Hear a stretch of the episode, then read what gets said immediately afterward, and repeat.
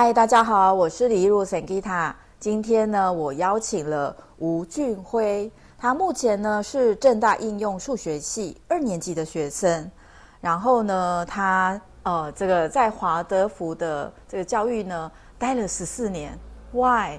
是因为呢 幼稚园两年加上了这个小学、国中跟高中，总共加起来呢十四年。那为什么我会邀请到他呢？是因为我在三年前呢，呃，我住在宜兰三年，然后那时候呢，我带的这个瑜伽的学生呢，呃，听到我有在北一女教正念，然后听到我有在大学教正念，然后就觉得说自己的孩子看起来也蛮愁云惨雾的，尤其是那些来要要考大学的孩子，更加是非常的灰暗。好，所以后来我们就有开这个正念的高中生课程。那当时呢，让我印象蛮深刻的是，呃，这些高中生的孩子一走进这个我的小小的教室的时候呢，我觉得有一个低气压。尤其蛮特别的呢，是吴俊辉同学呢，他会穿一身黑色的衣服呢，并且有一个连身帽，帽 T，大家大家知道这个画面嘛？然后有点像我们以前周杰伦的范希特。然后他就在上课的时候呢，他就会头会一直低低的，然后就是把他的那个帽子，哦，就是哦打开，然后盖住他的头，然后我就说哇，这青春期到底是有多惨？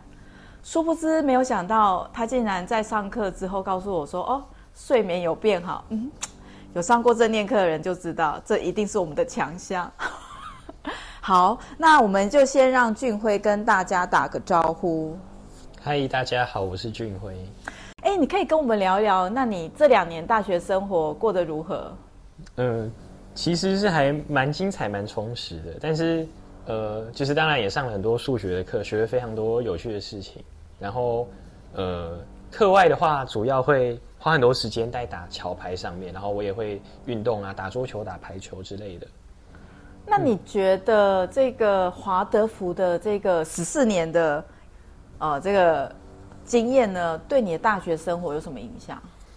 嗯，我觉得最直接的关系就是，因为在华德福，其实，呃，我觉得它非常的多元，就是它会有很多很奇怪的课程，然后呃，主要是它什么奇怪的课程？我但我看起来都很 normal 啊，有律师、美、金工、木工这些都还蛮奇特的吧？金工、木工现在有一堆成人，他们会自己花钱去上课，哎，对啊，但是在一般的教育体制下。他，如果你是升学主义的话，他对升学主义是一点帮助都没有。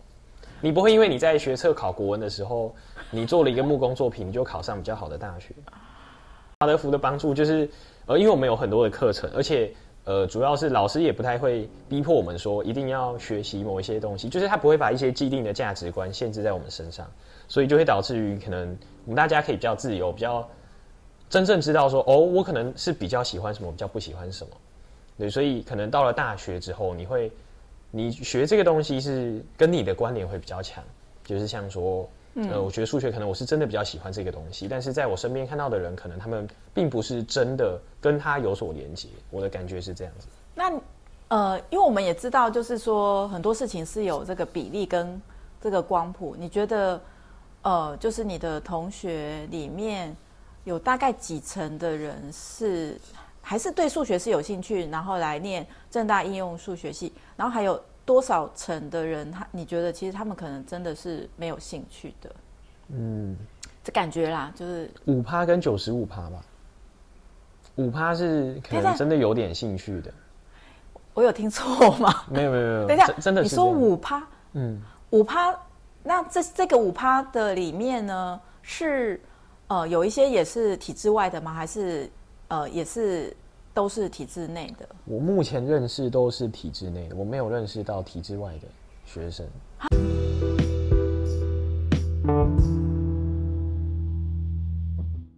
嗯，比如说华德福的学生可能不擅长去考试。嗯，我的意思是这个。呃，然后呢，但是你现在考上大学之后呢，却是这么的认真学习，还第一名。呃，好，我的逻辑是这样。了解，哦，我我觉得很有趣，就是至少在我们系，我们的考试现在的考试都不是 A B C D 选择题，它跟学测指考有很大的区别。哦，我们现在基本上考试都是你会拿一张空白的考卷，然后你要自己在上面写证明题。所以它其实跟我们以前在写工作文非常像，你都是要在空白的一些纸上，就算你不会，你还是要硬生生挤出一些东西让老师满意。所以如果你说华德福对我现在，我觉得对这个方面确实蛮有帮助的，因为假设我们学校证明一些东西，它有时候是需要一些灵感的，它并不是死板，数学它不是死板板的东西，它有时是需要一些很灵活的技巧，或是有一个 point 点到你就什么都通了这样。对，所以这个就是你讲的很亢奋，那我们真的有点模糊哎。没关系，大家有机会有缘分的话再来接触没有关系。然后你说第一名其实是因为，呃，就是像我刚刚讲，我们的考试是这种方式。然后因为大家都会考很烂，所以我们都会调分。例如说开根号乘以十之类的，就是他会全部人一起移动。就是哦，这个现象也是我妈也是非常的惊讶，她说：“屁啦，以前在在国外哪有这种调分？哪有哪有什么大学还在调分的？”对，所以这个应该是也是现在差别蛮大的地方。是你们的系是因为如果不调分的话，他会当掉太多的人，教授会自己要去写报告，然后招生会出问题。那就是他考太难了啊。呃，我觉得没有啊，你觉得没有？呃，要呃，有一些课他的确考太难，但有一些课不是他考太难，是大家不认真。是。我我不知道为什么 听起来，所以其实这种比较是启发，是老师没有给我们一个框架的这种思考，并且呢，就是要去写一个呃自我记录的工作本，其实对于你在大学的学习是有帮助的。嗯，确实，我也会这样认为。那是因为，呃，你是真的就是在写工作本的时候，它帮助你的地方是什么？呃，因为我们的 Podcast 也有一些国高中生，呃，因为我有在带一些课，我就会请他们来听，所以你也可以分享给一些体制内的，他们可能在学习上虽然是体制内，但可能他也可以不要只是看课本而已，嗯、他可以怎么去练习这种思考，或是整理自己所学，然后去内化的过程呢？嗯，你说在国高中的工作本吗？嗯，对，它是一个怎么样的一个呈现？我、oh, 我有看过，但是很多人没有看过。嗯、它比就是它严格来说就是一本空白的本子，然后你需要在上课的时候可能自己做笔记，然后你回家需要用你自己的话写出一些文字，或是画一些图这样子。呃，所以最大的差别可能就是它是你要先吸收，然后才要有产出，就是课本可能只是单纯的吸收这样子，那它就会它比较容易会变成你自己的东西这样。好。那毕竟我也是这个呃念念过台大，我来翻译一下，就是说呢，呃，我们在学校上课的时候呢，我们会有一个一种类型的人叫做笔记手。笔记手的部分呢，其实我们就只是把老师讲的重点把它抄下来，然后并且呢，我们在虾皮也会看到这个笔记手的笔记呢，也拿出来卖的这种几千本。但是呢，就算我们自己去买了这些超厉害的学霸笔记，我们也不完全能够吸收的原因，是因为我们少了第二阶段。第二阶段其实是相当重要一个内化过程，就是像俊辉刚才说的，因为呢，老师说的那就是老师记得的，他没有进入到我们的细胞记忆。那我们前几次也有讲到细胞记忆跟瑜伽跟正念的关系，因为我们没有经验过的东西，它不会真正被吸收。所以我们上完课之后呢，回到家，其实呃，不管多少时间，我们都去想一下，到底老师讲的那个重点里面，我觉得最印象深刻的是什么？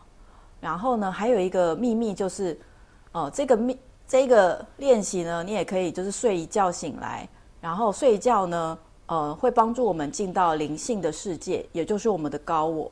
然后进到高我的时候呢，我们在晚上睡觉，我们还是在学习。一早醒来的时候，你再次回想昨天上课的内容，哇，你突然会觉得，嗯，这个记忆整个进入到了我们的身心灵。